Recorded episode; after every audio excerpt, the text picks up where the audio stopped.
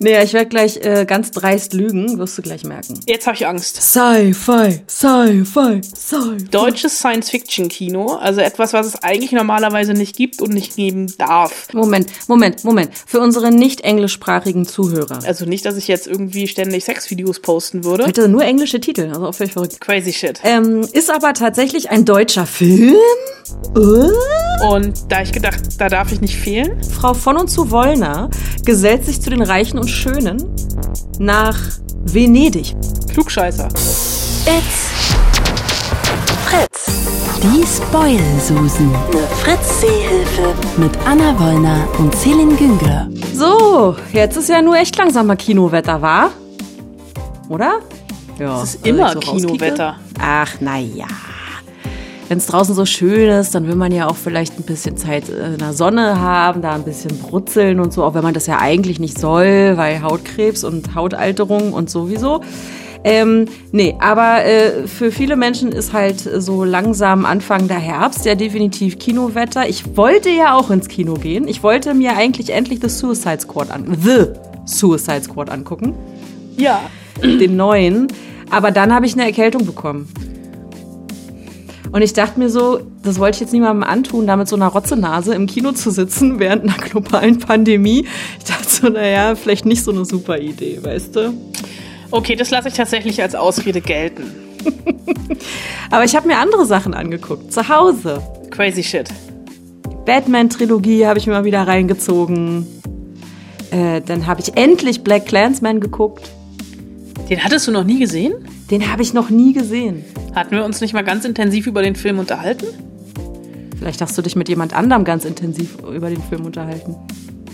Aber du hattest ja auch gefühlt 5000 Jahre Zeit, weil du 5000 Jahre Urlaub hattest. Ja, drei Wochen. Ähm, dann habe ich endlich den Mauretanier geguckt. Toller Film. Ah, Toller Film. Jodie Foster, ich lieb sie. Ich lieb sie einfach wahnsinnig. Den gibt's schon digital? Der lief doch neulich erst im Kino. Den gibt's schon digital. Crazy shit. Musst du bezahlen, aber haben wir gemacht. Aber hat sich gelohnt, ne? Habe ich dir ja auch gesagt, glaube ich, in diesem Podcast, Was? dass der sich lohnt. Ja, ja, der war super. Sehr bedrückend. Aber super. Und dann habe ich einen Krimi geguckt. Du magst es, du wirst es nicht glauben. Ich habe einen Krimi geguckt. Mit Denzel. Mit Denzel Washington und Rami Malek und Jared Leto. Ah, den habe ich, glaube ich, nicht geguckt. The Little Things heißt der. Und die Nee. jagen da so einen, so einen Frauenmörder, so einen Serienkiller. Kann man mal machen. Kann man mal machen. Hatte Twists, auf jeden Fall, die ich so nicht habe kommen sehen. Bei Kann man mal machen fällt mir ein, was machen wir denn heute? Ja, na, weiß ich nicht. Ich brauche jetzt Nachschub auf jeden Fall. Ja, kannst du haben. brauche neue Filme. Musst du aber, Nur deswegen bin ich hier. musst du aber für ins Kino gehen. Ach, scheiße. Naja, Erkältung geht ja auch nicht für immer, ne? Naja, ich dachte, du wärst. Betrunken? Ja, Total betrunken? scheiße. Ja, Tja, bin ich nicht. Aber das ist doch gut, oder nicht? ich glaube, du solltest jetzt gehen. Oh. Jetzt willst du, dass ich gehe? Nein, ich. Ich bin echt high. Ich bin gerade echt total zugedröhnt. Ich weiß nicht mehr, was ich tue. Ich glaube, du gehst jetzt lieber. Aber du wolltest doch gerade noch, dass ich auf keinen Fall gehe. Du warst sogar ganz schön hartnäckig. Ich bin ein netter Kerl. Ach, echt? Promising Young Woman heißt dieser Film. Du sagst, man sollte nicht so viel wissen äh, über diesen Film, bevor man ihn guckt. Äh, deswegen mache ich jetzt zumindest keine Zusammenfassung, sondern überlasse das dir vorsichtshalber. Äh, ja, kommen wir zum nächsten Film, über den wir sprechen. Ey, tatsächlich ist das ein Film, bei dem es äh, gut ist, je weniger man darüber weiß. Und deswegen versuche ich das jetzt äh, spoilerfrei über die Bühne zu bekommen. Und äh, fütter das Gan unterfüttert das Ganze erstmal ein bisschen mit ein paar Eckdaten. Der Film war für fünf Oscars nominiert, hat einen bekommen fürs beste Originaldrehbuch. Unter anderem war auch Hauptdarstellerin Carrie Mulligan nominiert, die ich ja sehr, sehr mag. Die hat allerdings gegen Frances McDormand für Nomadland den Kürzeren gezogen. Und das ist ein Film, der vom Untertitel her schon so ein bisschen in die falsche Richtung geht, denn da steht, ähm, Rache war noch nie so süß wie hier. Und das finde ich erstmal für mich, das klingt so nach einer romantischen Horror-Liebeskomödie, die an einer Highschool steht, spielt. Und das ist irgendwie äh, entfernter könnte der Film von so etwas nicht sein. Das Ganze ist nämlich, und das ist jetzt tatsächlich der größte Spoiler, den ich machen werde, ein Revenge-Rape-Drama, äh, was ja mittlerweile so ein eigenes Subgenre geworden ist. Aber dieser Moment, Film. Moment, Moment. Für unsere nicht englischsprachigen Zuhörer. Äh, also ein Rache-Vergewaltigungsdrama. Vergewaltigungsrache-Drama. Oder Vergewaltigungsrache-Drama. Okay. Ja, so Mhm. rum. Äh, und das ist ein Film, der ähm, ständig mit dem bricht, was wir erwarten. Weil er jetzt, er, das sind keine krassen Twists, die es gibt. Ähm, aber er ist in dem, was er erzählt und in dem, wie er erzählt, ziemlich straight. Und gerade das Ende ist ziemlich kontrovers.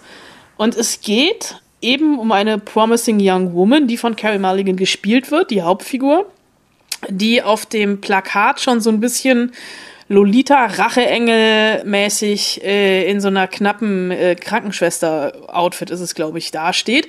Und das geht auch schon wieder in eine vollkommen andere Richtung als es eigentlich ist. Und das ist das famose daran.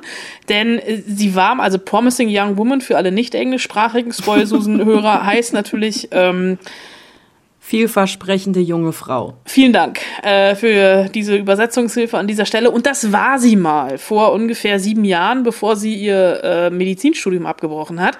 Sie ist, äh, der Film beginnt an ihrem 30. Geburtstag. Sie, äh, Casey heißt sie übrigens, äh, jobbt mittlerweile in einer Kaffeebar, wohnt allerdings noch zu Hause bei den Eltern und hat eigentlich ein relativ langweiliges, frustriertes Leben. Bis auf nachts, denn da hat sie eine sehr ungewöhnliche Freizeitbeschäftigung und streift durch Bars und lässt sich vermeintlich betrunken von Männern abschleppen und bei denen zu Hause ist sie dann auf einmal stocknüchtern und stellt die zur Rede, warum die Männer sie abgest ähm, äh, hier, ich habe heute echt Wortfindungsstörungen, vielen Dank, abgesteppt hat.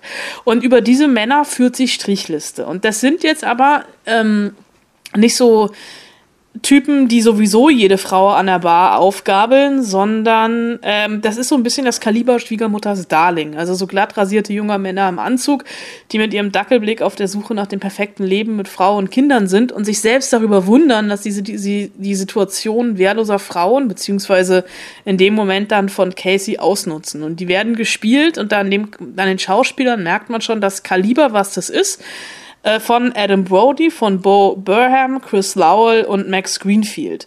Also so tatsächlich so American Sweet Boys. Und das Raffinierte am Film ist tatsächlich, dass er wie so ein Wolf im Schafspelz ist, weil er eigentlich ganz unschuldig daherkommt bis zu einem Moment. Und das ist der Moment, wo ich aufhöre, über den Film zu reden, außer dass es tatsächlich dann eine Achterbahnfahrt zwischen Thriller und Komödie ist, tatsächlich auch also humoristische Momente hat äh, und ähm, die äh, Regisseurin und Drehbuchautorin hat sich äh, so ein bisschen äh, bei den Coen-Brüdern inspirieren lassen. Es ist tatsächlich eine Rachegeschichte ohne viel Blut und Gewalt, sondern sehr, sehr viel tiefgründiger und auch vielschichtiger. Und man kann, wenn man denn will, und man sollte das auch tun, so ein bisschen eine Antwort auf MeToo da reinlesen, aber eben auch äh, werden hier Genderfragen verhandelt, die viel, viel älter sind. Also tatsächlich so, es sind alltägliche Demütigungen, die äh, wir Frauen tagtäglich über uns ergehen lassen müssen. Und ähm, äh, Fennell, die Drehbuchautorin, hat auch eigene Erfahrungen mit einfließen lassen.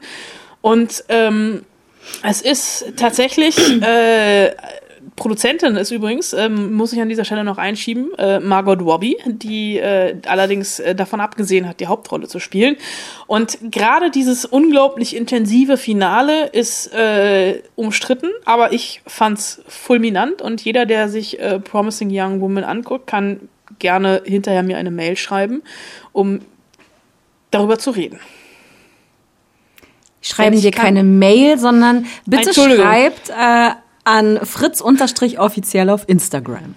Oder so. Ähm, denn ich empfehle jedem, diesen Film zu gucken. Promising Young Woman heißt der, äh, ist seit letzter Woche im Kino.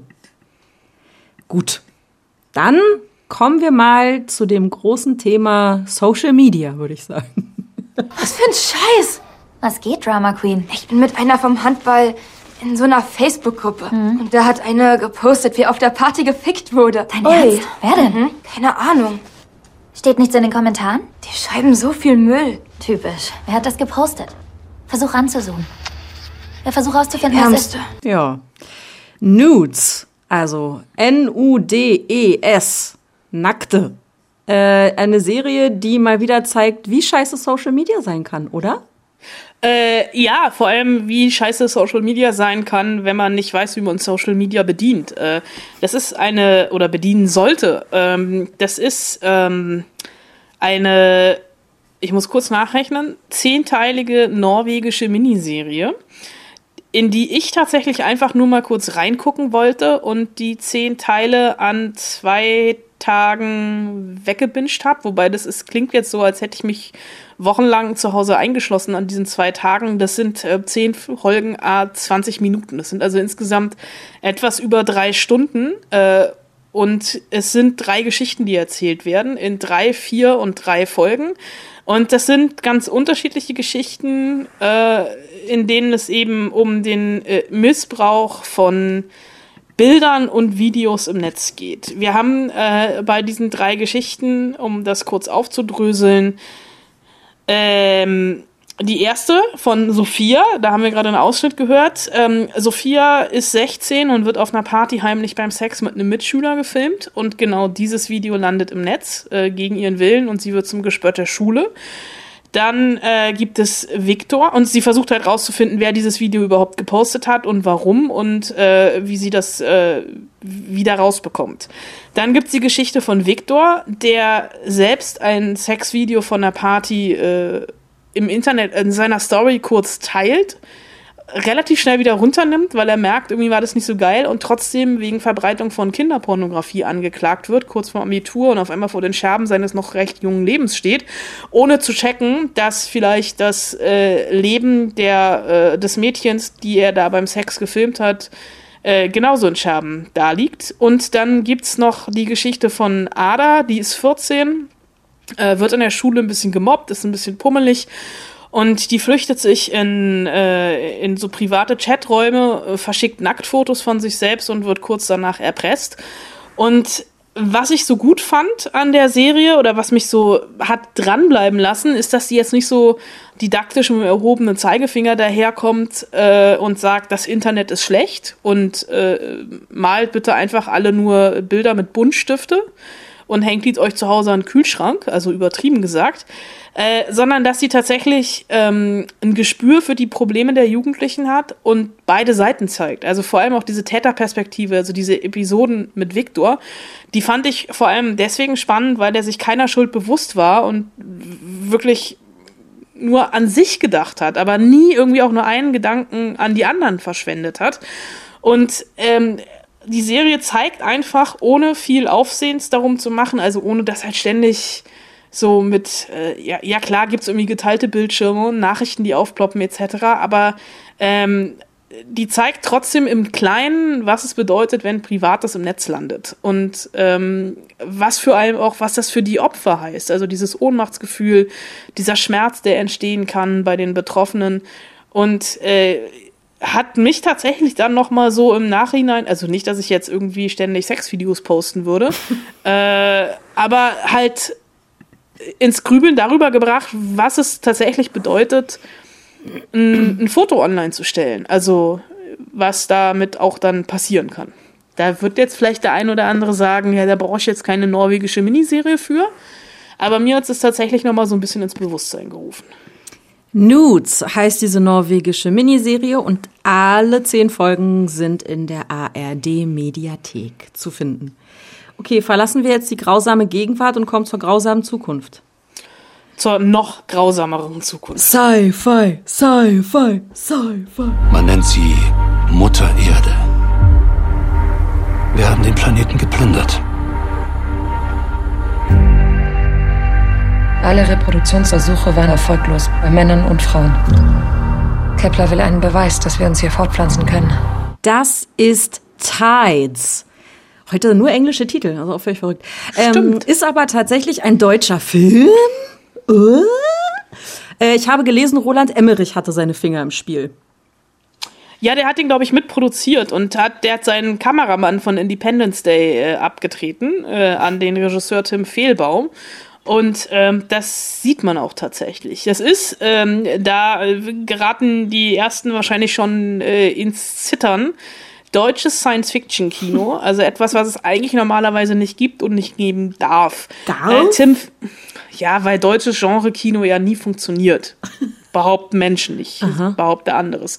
Der Regisseur davon ist Tim Fehlbaum, der hat vor zehn Jahren Hell gemacht. Äh, das war ein Film, äh, da war es sehr warm und sehr hell, äh, also die Hölle auf Erden, äh, denn da waren wir mittendrin schon in der ähm, äh, Klimakatastrophe und das war ein paar Grad wärmer. Und der Film hat sehr eindrücklich mit äh, Lars Eidinger, Stipe Ercek und ich glaube Hannah Herzsprung war es, ähm, gezeigt, was es bedeuten könnte. Tides äh, jetzt ähm, spielt in der etwas entfernteren Zukunft. Ähm, und mittlerweile ist, naja, gefühlt die gesamte Menschheit ausgelöscht. Äh, denn es gab äh, mehrere Naturkatastrophen, äh, also Natur in Klammern, äh, Katastrophen auf der Erde. Und ähm, es gibt aber einen Planeten, Kepler 209, auf dem sich einige Menschen äh, zurückziehen konnten. Und jetzt gibt es eine Mission, ähm, das ein Raumschiff beziehungsweise äh, ja zurück auf die Erde geschickt wird, um zu gucken, ähm, wie es denn da so aussieht, weil das Problem auf diesem Planeten Kepler 209 ist, dass die ähm, Menschen ihre Fruchtbarkeit verloren haben und sich nicht mehr fortpflanzen können. Und deswegen wird eine Mission zur Erde, die zweite schon, weil die erste ist gescheitert, äh, zurück zur Erde geschickt, um zu gucken, ist da noch irgendwas zu retten? Kann man die Erde vielleicht wieder besiedeln? Und bei der Landung geht was schief. Ähm, alle kommen ums Leben bis auf zwei, unter anderem die Astronautin Blake, ähm, deren Vater bei der ersten Mission schon mit dabei war. Und die stellt fest, dass es auf der Erde etwas anders aussieht, als sich alle vorgest äh, vorgestellt haben auf diesem Kepler 209. Denn es gibt noch, äh, es gibt noch Leben, es gibt auch noch Menschen. Und ja, dann kommt so eine, ja, ich würde böse sagen 0815 Science-Fiction-Besiedelungsgeschichte. Was dem Film aber eigentlich nicht gerecht wird, weil der Film sieht wahnsinnig gut aus. Es ist wirklich bildgewaltiges Kino. Die haben gerade sechs Nominierungen für den Deutschen Filmpreis bekommen. Ist übrigens international gedreht und ich muss jetzt kurz spicken, weil es hat ein Schauspieler mitgespielt, bei dem du jetzt vielleicht ähm, Schnappatmung bekommst, weil er auch bei Game of Thrones dabei war. Nämlich Ian Glenn. Jora Mormont. Äh, ich bestimmt. Glaube Aber ich, ich dachte, ich, ich, äh, ich baue jetzt einfach mal Game of Thrones an dieser Stelle auf, äh, mit ein. Ja. Nein, es ist tatsächlich ein Film, der vor allem durch die Optik besticht. Die haben das Ganze gedreht, natürlich nicht auf irgendeinem entfernten Planeten, sondern auf der Erde selbst, nämlich unter anderem an der Nordsee im Wattenmeer. Und das sind wirklich Bilder, ähm, die brauchen die große Leinwand. Die haben die große Leinwand mehr als verdient und diese Atmosphäre mit der, zusammen mit der Musik, das funktioniert schon ganz geil. Ähm, ich habe so ein bisschen Probleme mit der Geschichte gehabt. Mir war das irgendwie so ein bisschen zu viele Fragezeichen äh, vom Storytelling her. Aber von dem, wie das erzählt wird, äh, das hat mich schon gehabt. Also da hat äh, Tim Fehlbaum tatsächlich äh, bewiesen, dass deutsches Genre-Kino und vor allem auch deutsches Science-Fiction-Kino echt funktionieren kann. Die haben nicht nur am Wattenmeer gedreht, sondern auch ähm, dann das Wattenmeer nachgebaut in den Bavaria-Studios in München und haben da riesengroße Wasserhallen, äh, so Wasserbecken aufgebaut etc. Und das ist schon, und da kommt dann auch Roland Emmerich und der Kameramann von Independence Day ins Spiel, das sind schon geile Bilder. Also die, die erschlagen dich schon. Und da kann ich dann auch so ein bisschen darüber hinwegsehen, dass mich die Geschichte nicht hundertprozentig gepackt hat. Wobei es natürlich ambitioniert ist, ne? Und auch also mit, ähm, also wir sind davon nicht so weit entfernt, unseren eigenen Planeten zu zerstören. Und ich hoffe nicht, dass meine Nachfahren dann irgendwann auf einem anderen Planeten sind und zur Erde zurückfliegen zu müssen, weil sie sich nicht mehr fortpflanzen können. Kann passieren. Ähm, Tides heißt dieser Film, ist äh, ab sofort im Kino. Wo wir schon mal bei Sci-Fi sind, Anna. Jetzt habe ich Angst. Ich hab Alien geguckt nochmal. Ja, au. Und? Also für all diejenigen, die das äh, nicht mitbekommen haben, ähm, Anna hat, äh, hat interessante Theorien aufgestellt, äh, nachzuhören in der Alien-Spezialfolge. Ähm, und zwar, um es ganz kurz zu machen. Warte. Äh, oh mein Gott, ich krieg's gar nicht kurz. Also, das Alien befällt Frauen anders als Männer. Bei Männern, so Annas Theorie, hat das was mit einem, wie war das? Die Angst vor Kastration und vor Vergewaltigung durch ein Alien, Ja. ne? Also Ja. als Metapher sozusagen. So, Theorie Nummer eins, und darauf sollte ich achten und darauf habe ich ganz explizit geachtet, befällt das Alien Frauen anders als Männer. Nein, Doch. nein. Es befällt Frauen seltener, aber nicht anders.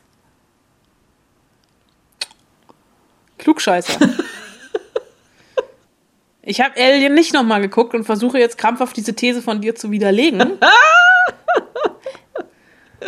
Ich habe wirklich extra drauf geachtet. Wirklich. Aber, Okay. also, Aber stellst du damit jetzt meine ganze Theorie in Frage? nö, nee. Kannst du noch mal kurz sagen, was, was der Rest der Theorie war? Ach, das ist so lange her. Ach so, Geburt?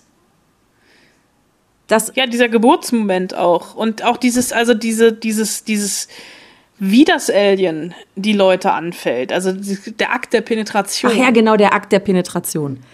Ja, das ist natürlich, also nee, da gebe ich dir schon recht. Das hat schon irgendwie ein bisschen was Phallusartiges natürlich, wenn dann da dieses Alien-Vieh da aus einem rausbricht. Klar, das ist schon eine Penetration, zwar nicht von außen nach innen, sondern von innen nach außen, aber sei es drum. Ähm, und ich finde, so unter diesem feministischen Gesichtspunkt kann man sich die Filme angucken. Das ist eine interessante Theorie, der man folgen kann, der man aber, finde ich, nicht folgen muss. Nee, das habe ich ja auch nicht. Ich habe das ja als Inspiration mit auf den Weg gegeben. Und insofern ist meine Inspiration ja bei dir geglückt, weil du dir den Film nochmal Ich habe mir alle Filme nochmal angeguckt. Ah, du hattest ja wirklich gefühlt 5000 Jahre Urlaub. Wirklich von Alien 1 bis zu Covenant. Alles durch. Respekt. Und ich habe festgestellt, es hat logische Lücken. Und das hat mich fertig gemacht. Also vor allen Dingen Prometheus und Covenant. Also da gibt es, da gibt es Lücken, die noch aufzuklären sind, ehrlich gesagt. Aber das ist vielleicht dann eine andere Folge dieses Podcasts. Möglicherweise. Okay. Hausaufgaben gibt's diesmal keine. Nee. Und zwar aus folgendem Grund. Wir können nämlich nicht garantieren, ähm, dass wir eure Hausaufgaben in der nächsten Woche vorlesen bzw. abspielen, so ihr uns eine Sprachnachricht schicken wollt. Denn das hat folgenden Grund. Anna, Frau Wollner, Frau von und zu Wollner gesellt sich zu den Reichen und Schönen nach Venedig war es, richtig? Ja, es gibt wieder ein, ein Leben voller Filmfestivals. Cannes hat ja schon stattgefunden, da war ich nicht. Aber ich habe mir gedacht, ne, September, also Ende August, Anfang September, da kann man ja mal nach Venedig zu den Filmfestspielen reisen. Das ist eine Insel. Ähm, da sind alle getestet und genesen und geimpft oder alles zusammen wild durcheinander. Äh, da laufen so Filme wie Dune. Ähm, und da ich gedacht, da darf ich nicht fehlen und reise dahin. Was aber zur Folge hat, dass wir die Spoilsusen-Folge für die nächste Woche schon Ende dieser Woche aufzeichnen müssen, damit ich äh, da in Ruhe auch äh, Spritz Aperol trinken kann am Strand Und Dune gucken kann. und und Dune gucken kann, über den ich dann natürlich die Woche drauf, wo ich dann auch noch in Venedig sein werde, weil ich insgesamt zehn Tage da bin, äh, in, in, in diesem Podcast äh, von berichten werde. Hoffe ich. Wenn du darfst. Also spätestens, wenn ich darf, ähm, wenn das harte Regiment der 4789 Redakteure und Redakteurinnen, die diesen Podcast betreuen, das zulassen, äh, werde Nein. ich mich aus Venedig auch melden, um über Venedig zu ich reden. dachte wegen der Sperrfrist. Dune Ach so, und Sperrfrist. die, ist, die ist dann vorbei. Okay. Und äh, äh, so ansonsten reden wir natürlich über Dune, wenn der Film dann am 16. September, glaube ich, ganz normal ins Kino kommt. Aber ich bin so ein bisschen aufgeregt, ne? so Filmfestival und sowas.